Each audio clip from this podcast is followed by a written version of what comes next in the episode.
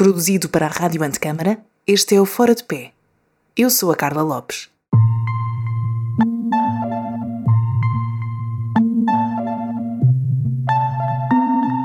Estamos prontos?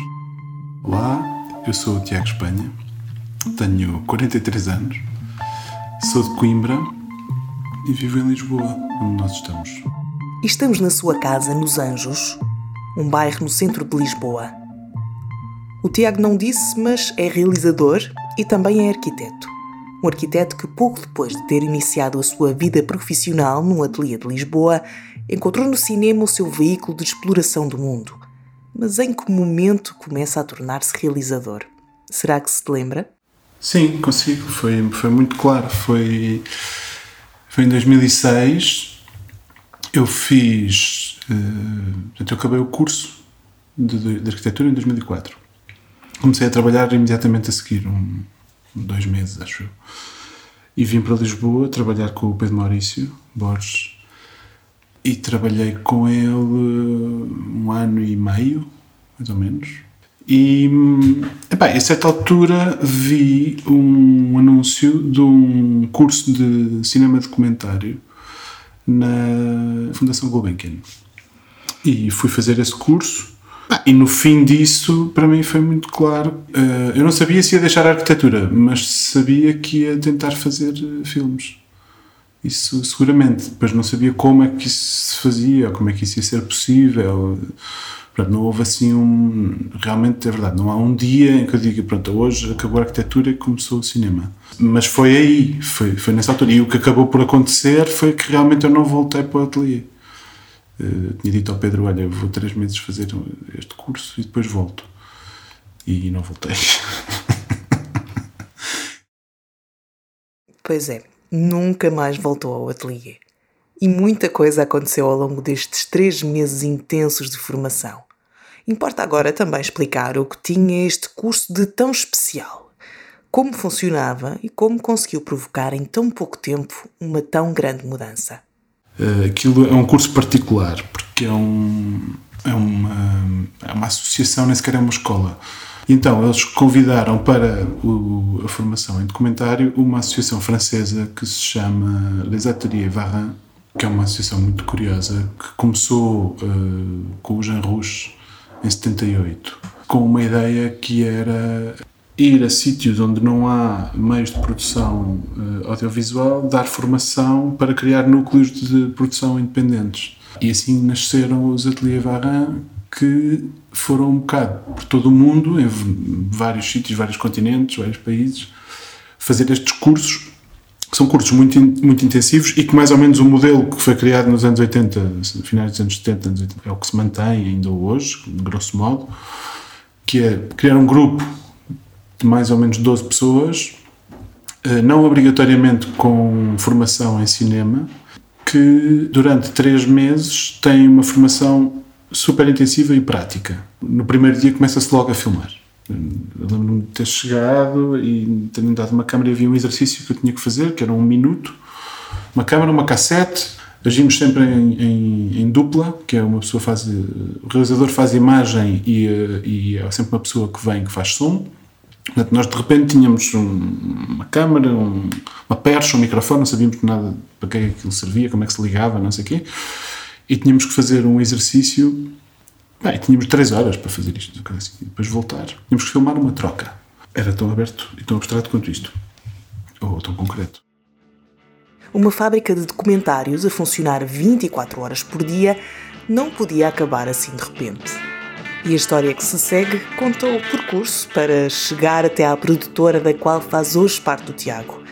Agora a aventura começa. Na verdade, o que isto cria é, além de dar realmente alguma formação técnica, criou-se ali um grupo de pessoas. Portanto, essas 12 pessoas que não nos conhecíamos de lado nenhum, passámos por aquilo, por aqueles três meses super intensivos, porque era realmente 24 horas. Eles estavam sempre ali à nossa disposição, eh, aquilo estava sempre aberto. Eh, cada pessoa fazia um filme para o final do curso e isso foi incrível porque foi ao mesmo tempo que eu estava a trabalhar no meu filme à procura de coisas e com dúvidas e, e experimentar, estava também nesse esquema de duplas a ajudar colegas meus que estavam a fazer os filmes deles E portanto eu tinha, ao mesmo tempo que estava a fazer o meu, estava a participar em mais cinco ou seis uh, rodagens e processos. Víamos o material sempre em conjunto, portanto, cada vez que se ia filmar, voltava-se e víamos em conjunto, projetávamos, discutíamos, e isso criou ali uma dinâmica entre aquelas pessoas uh, muito incrível, porque partilhávamos processos criativos, ideias. E a sensação que ficou em todos foi, quando aquilo acabou, foi: isto não pode acabar assim, temos de continuar. Pronto, então criámos uh, um, grupo que se continuou a, a, juntar, a que chamámos Golpe Coletivo, uh, e que nos juntávamos para, para ver filmes, para beber copos, comer, uh, ir ao cinema, falar, discutir ideias. Que, tinha uma ideia para fazer um filme e discutíamos, ainda, ainda tentámos fazer coisas em um filme coletivo. Enfim, surgiram assim uma série de coisas. Como tudo, essa energia durou algum tempo, depois começou a esmorecer mas entretanto surgiu outra coisa com algumas dessas pessoas e com outras pessoas que já tinham feito, porque foi, este curso foi a segunda edição. Pronto, e houve uh, assim um grupo de quatro pessoas que, se junt, que nos juntámos e criámos uma produtora. Depois essa produtora juntou-se a uma outra produtora que já existia e, e criou-se a Terra Treme, que é a produtora que eu, de que eu faço parte, que somos seis uh, sócios e que começámos um bocado com esta ideia de pá, quando eu comecei, isto parece que foi há imensos anos atrás e não foi, foi isto foi 2006, 2007, Terra Treme começou em 2008, mas nesse período, 2007, não era óbvio, e, e, muito menos para mim que não tinha formação em cinema, como é que eu ia trabalhar, é? como é que eu vou conseguir continuar a fazer filmes.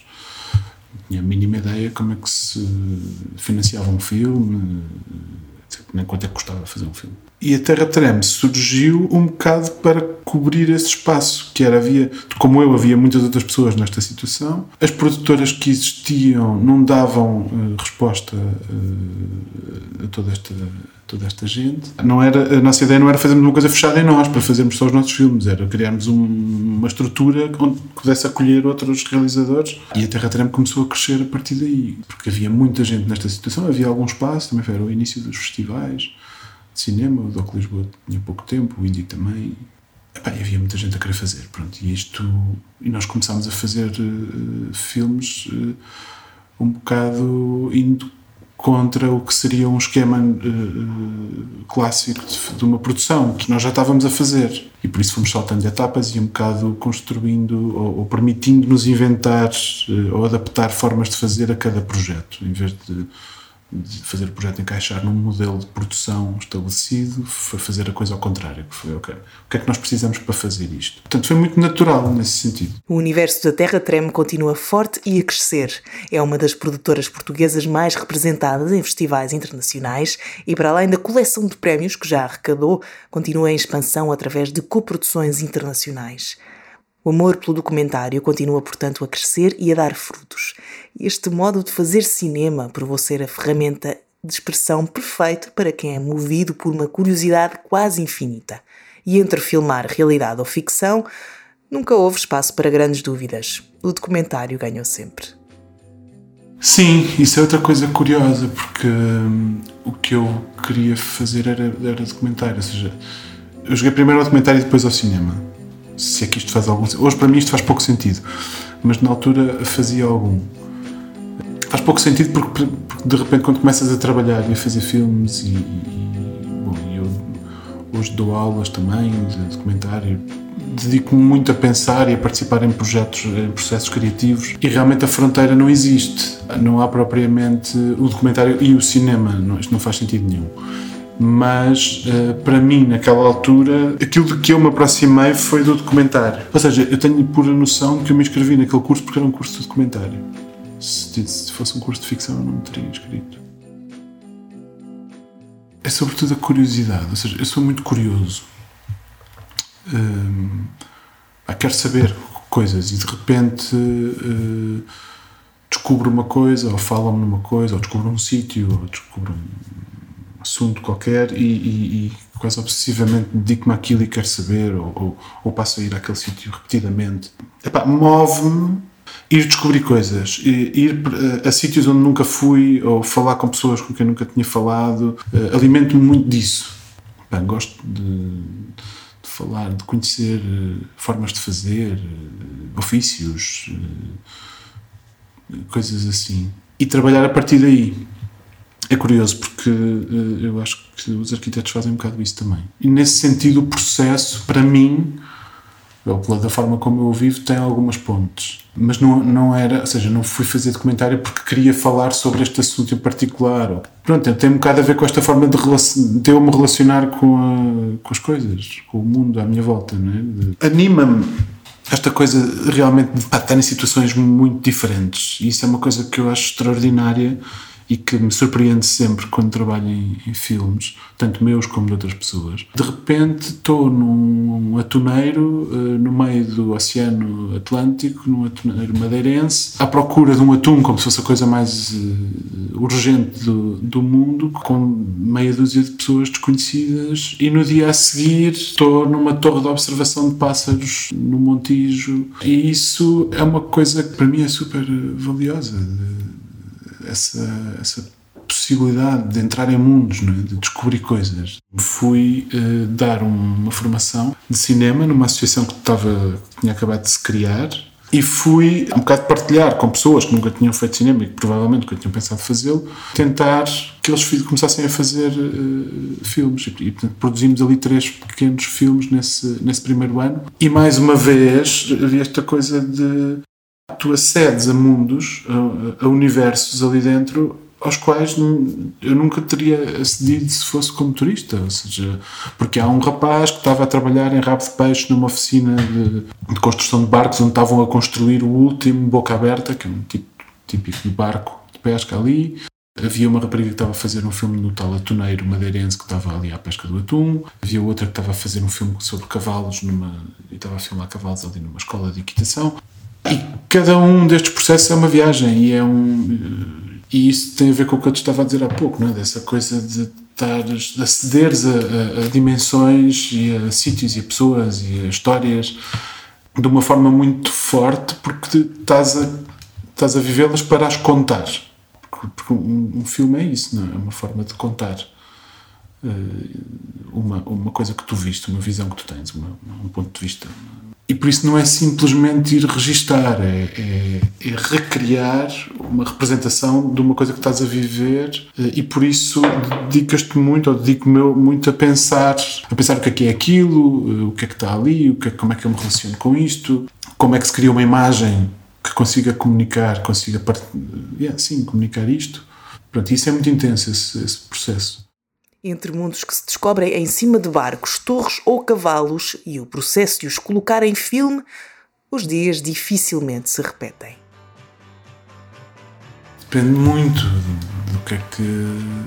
Mas, mas não há, e isso para mim é uma coisa que eu adoro, que é não há uma rotina. Eh, ou, às vezes há rotinas, mas são mais ou menos curtas, não é aquela coisa de passar anos mais ou menos com a mesma rotina. Não é? Isso é um privilégio, eu acho. Mesmo. Ou seja, a possibilidade de tu estás. ir de umas coisas para as outras, uh, viajares em projetos, porque realmente a forma como se conhece ou como se tu te relacionas com um sítio quando estás. quando viajas a trabalhar, é? quando viajas para fazer alguma coisa, é completamente diferente de se for uh, fazer turismo. Eu faço os meus filmes como realizador e faço outras coisas como produtor e, e, dou aulas, portanto eu também tenho uma série, faço uma série de coisas dentro do que é uh, cinema e por isso também vou cruzando muitas uh, práticas e métodos diferentes. Paramos agora para resgatar o arquiteto dentro do realizador e perceber como se reflete a arquitetura no seu processo de trabalho. Eu não me considero arquiteto sequer. Eh, e não considero que tenha uma, sequer uma experiência que me permita pessoalmente perceber o que é que é o trabalho do arquiteto. Ou seja, tive uma experiência intensa, reduzida, muito boa, devo dizer, ou seja, não houve aqui nada de frustração, antes pelo contrário, gostei imenso de trabalhar com o Pedro o tempo que trabalhei diverti-me imenso. Certamente há coisas, eu acho que é muito difícil responder a isso assim porque eu não sei, cada pessoa é uma pessoa e portanto a minha relação com a arquitetura e o meu percurso, mesmo durante o curso pela arquitetura é muito pessoal. Eu não incorporo uh, uma matriz arquitetónica ou o pensamento da arquitetura. Ou, também acho que isso não existe. Cada, cada arquiteto tem o seu método e o seu processo, e isso é, felizmente é tão aberto quantos, quantos arquitetos houver. E outra coisa é que eu mesmo durante o curso eu fui fazendo muita coisa. Eu não, eu não, eu não tinha um fascínio pela arquitetura, ou seja, não, não, era, não sabia bem no que é que me estava a meter, de alguma maneira. E no mesmo dia em que comecei as aulas no Departamento de Arquitetura, eh, entrei no CITAC e fiz teatro no CITAC durante o curso praticamente todo, e às vezes mais intensivamente do que o curso.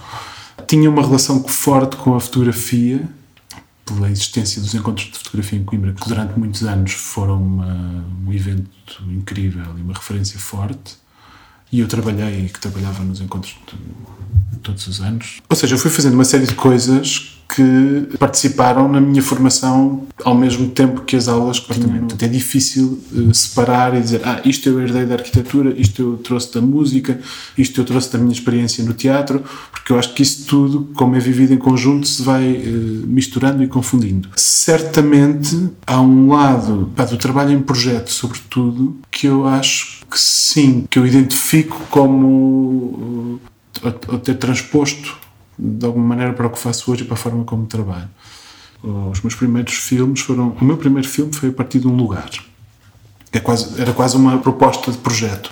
Tens este lugar, que não, não, não deram, foi o que eu descobri e, e que quis ir para lá trabalhar. E depois, um bocado como num projeto, o processo foi ah, passar tempo no lugar, conhecer as pessoas que lá iam, que lá viviam ou que cruzavam aquele sítio. E começou aí um processo de conhecer isto, conhecer o passado daquele lugar, ir à história, ir ao arquivo, um bocado como se faz no, num projeto, não é? Em que tu vais uh, lançando linhas para, conhecer, para te apropriares uh, do sítio, projetando sobre ele alguma coisa. E isso era exatamente o que eu estava a fazer. E eu acho que esse processo de, de aproximação e de apropriação da realidade tem muitas pontes para mim com as coisas que eu, que eu aprendi e que fui fazendo na, quando estudava arquitetura. Isto agora já tudo se misturou, não é? Agora já, eu já não sabia, já, já não era muito claro o que é que vinha de um lado e o que é que vinha do outro, eh, hoje muito menos, mas, mas sim, acho que há um lado qualquer do, do da, da, estrutura, não é? Do, do, do, método, de estruturar um, até uma pesquisa, uma forma de, sim, uma forma de apropriação de um, de um, de um lugar, que tem um pouco a ver, ou que tem muito a ver com, com esse processo que nós aprendemos no, na arquitetura. Pois o, o, o, cinema tem como arquitetura uma coisa que é um, viver da pura subjetividade do autor. Pronto, isto na arquitetura é uma coisa, se calhar, que eu acho pouco assumida, ou pouco. ou de que pelo menos não se falava tanto quando eu, estava, quando eu estava a estudar, mas eu acho que é muito verdade e é óbvio que é tudo o mesmo e isso acontecia-nos na escola, não é? Todos tínhamos o mesmo enunciado e o mesmo decanho cada um fazia uh, uma coisa completamente diferente. Uh, e o cinema é exatamente a mesma coisa. O documentário. E o documentário tem esta coisa, tem este estigma, de, não é bem um estigma, mas é esta ideia, este preconceito de que trabalha, de que é. Uh, de que está próximo do, do, de uma objetividade qualquer, de que eu acho que nem o jornalismo está próximo, porque tem uma relação direta com a realidade, eh, mas isso, como a arquitetura bem sabe, é, eh, é pura ficção. Não é. É sempre uma, é sempre uma projeção de alguém ou de um grupo de pessoas. Porque nisso o cinema também se aproxima da arquitetura, ou seja, sim, há um realizador, sim, há um autor, mas no fundo ele está no centro de uma, de uma rede e de um conjunto de pessoas que, que participam naquela, naquele processo. E então na ficção isso ainda é mais incrível, porque na ficção é mesmo como na arquitetura, não é? Há um, há uma, a certa altura há, há, uma equipa que é convocada, cada um com a sua especialidade, para uh, pôr em prática um plano uh, de ação. Um, tal como numa obra. Da arquitetura para o cinema, o salto foi rápido e instintivo, mas como em qualquer transição ou mudança brusca, há sempre momentos para se sentir fora de pé e pensar em como teria sido isto ou como será aquilo se o caminho seguido tivesse sido uma linha reta. Eu não fiz uma escola de cinema, não fiz uma escola de artes uh, sequer. e às vezes penso uh, pá, o que é que seria, como é que teria sido, é? Se eu tivesse tido outra formação, se tivesse feito outras coisas, o que é que teria mudado? E eu acho que a única coisa que eu tenho assim, ou uma coisa que eu tenho sinto falta é, apesar de tudo, uh, isto é difícil de definir e é, uma, e é uma coisa que eu não tenho totalmente a certeza, mas se por um lado reconheço o valor e a importância dessa estrutura do pensamento e desse pragmatismo do método, também sinto falta de uma certa uh, uh, selvageria, ou seja, de, uma de um processo mais, uh, epá, se calhar menos estruturado, mas mais intuitivo, ou em que, ou em que se coloca a intuição mais no centro e que se permite, que te permitas uh, experimentar sem estares absolutamente consciente do que é que do que é que estás a, de onde é que aquilo vai ou do que é que vai exatamente sair dele. Eu dou aulas num mestrado de documentário e eu estou sempre a instigar os meus alunos a, a valorizarem o instinto, a trabalharem a partir daí. É? Seja, se há qualquer coisa, tu não sabes o que é que é, mas há qualquer coisa que me faz ir, gostar de ir àquela loja, àquela mercearia, ou falar, ou, ou todos os dias olho para aquela, para aquela esquina, ou para aquele lugar, quero conhecer melhor aquela pessoa, e eu não sei exatamente porquê, mas, mas se isto é uma coisa que se repete, então é porque alguma coisa há ali, não é? E se não for ali, se não for exatamente naquele sítio, nessa vontade, nesse teu movimento, há, um, há, uma coisa qualquer que tem a ver com o que tu queres fazer. Pronto, eu acho que isso é o mais importante e é o mais valioso de cuidar no, pá, na arte em geral e no, nos processos criativos, que é encontrar o motor uh, daquela sensibilidade. Não? O, que é que, o que é que põe em ação a tua sensibilidade de maneira a tu conseguires começar a, a, criar uma, uma coisa a partir dessa semente dessa raiz. Isso é um mistério. E ainda bem que ainda bem que é um mistério, mas é, é muito fascinante isso. E depois desta conversa à mesa da sala de jantar, com alguém no andar de cima a aspirar o seu chão e o nosso teto, abrimos a porta e fazemos as últimas perguntas no pátio, ao som do interior do quarteirão a uma tarde de sexta-feira. Hoje em dia não faço ideia, mas é verdade que. Pá, ainda porque eu estava a pensar nisso. Da minha turma, por exemplo, há pessoas que eu perdi o, perdi o rastro, não sei, e imagino que sejam arquitetos uh, como deve ser. Uh, mas há muitos. Houve dois fenómenos. Um, pessoas que deixaram a arquitetura e passaram a fazer outras coisas, e outros que emigraram. Mas muitos ou seja, tenho muitos colegas meus que foram para fora e, e não voltaram. A maior parte deles não voltou. Uh, há imensa gente que ou saiu da arquitetura ou saiu de Portugal. Uh, não é a mesma coisa, claro. Uh, mas acho que sim, acho que. Pá, não sei se é geracional. Eu também acho que na arquitetura há uma coisa. Ou seja, eu há bocado estava a dizer que fui, fui ao engano. Não fui ao engano, mas não sabia o que é que estava à espera, não é? E eu acho que isso não acontece só comigo, acho que isso acontece com muita gente porque eu lembro-me quando eu estava no secundário que se dizia muito ah, a arquitetura ah, é bom porque depois dá para fazer muita coisa. Uh, portanto, eu, eu, tive, eu pensei um bocado nisso, que era, ah, por um lado gostava de ir para design, mas se calhar vou para arquitetura porque também, também posso fazer design na mesma. Pronto, depois não é bem verdade, mas, uh, mas acho que há muito essa ideia, não é? De que ah, e realmente os arquitetos fazem um bocado de tudo.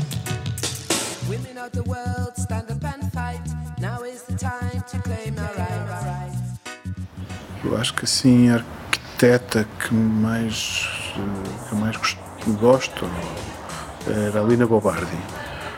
E, eu estive em São Paulo há uns anos e fiz questão de ir ver o Sesc Pompeia.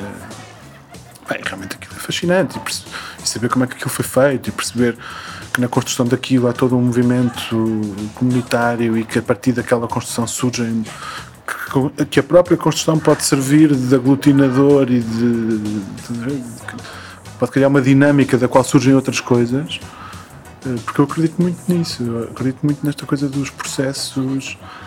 As pessoas juntas a fazer alguma coisa dá, aquilo dá sempre mais do que do que do que seria o esperado, não é?